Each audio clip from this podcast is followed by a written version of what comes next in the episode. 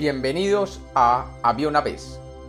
Hoy tenemos un cuento basado en una historia del autor argentino Enrique Anderson Invert. Bienvenidos de nuevo a Había una vez. Espero que lo disfruten.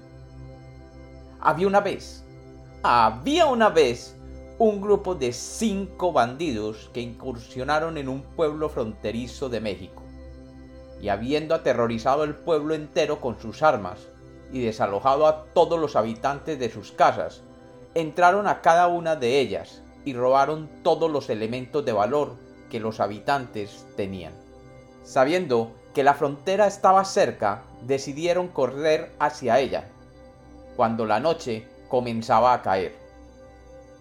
Se dirigieron a una casa abandonada a unos pocos kilómetros más allá de aquel pueblo. Y allí, cansados, en esa granja, se dedicaron a tomar y repartir el botín entre ellos. Después de la repartición, el jefe de todos sacó de su bolsillo una baraja de naipes y les propuso a todos jugar sus ganancias. Y así, durante la noche, el grupo comenzó a repartir cartas, una y otra vez, y a apostar las prendas robadas durante el día. El más joven de todos, el último en haberse incorporado a la banda, el que todos llamaban el Visco, por ser un poco viscorneto de uno de sus ojos, parecía tener toda la suerte del mundo a su lado. Partida tras partida, el Visco ganaba todo lo que era puesto sobre la mesa.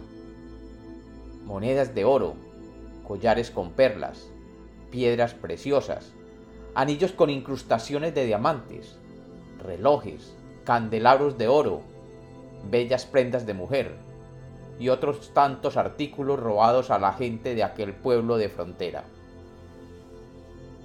El visco, a medida que iba ganando, se reía de su suerte y con una sonrisa tomaba cada artículo y lo depositaba en un costal de fique que lo acompañaba.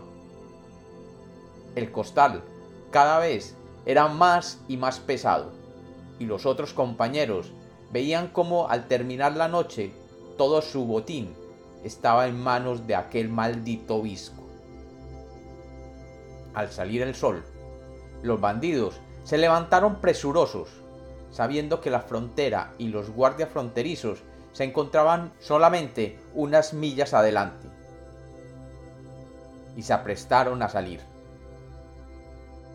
El visco, con su bolso cargado con todas las ganancias del día anterior, salió de último, con la cara de felicidad que solamente la buena fortuna le podía proveer. Sus compañeros, que habían perdido todo lo robado el día anterior, simplemente lo ignoraron y cantando y bebiendo se dirigieron al paso fronterizo. Y después de varias horas de caminar, cruzaron el río, finalmente. Y para no ser detectados, decidieron separarse. Pero antes, el jefe de la banda tomó su pistola y mató al visco, al que habían dejado ganar para que les transportase el pesado botín. Y como los cuentos nacieron para ser contados, este es otro cuento de Había una vez.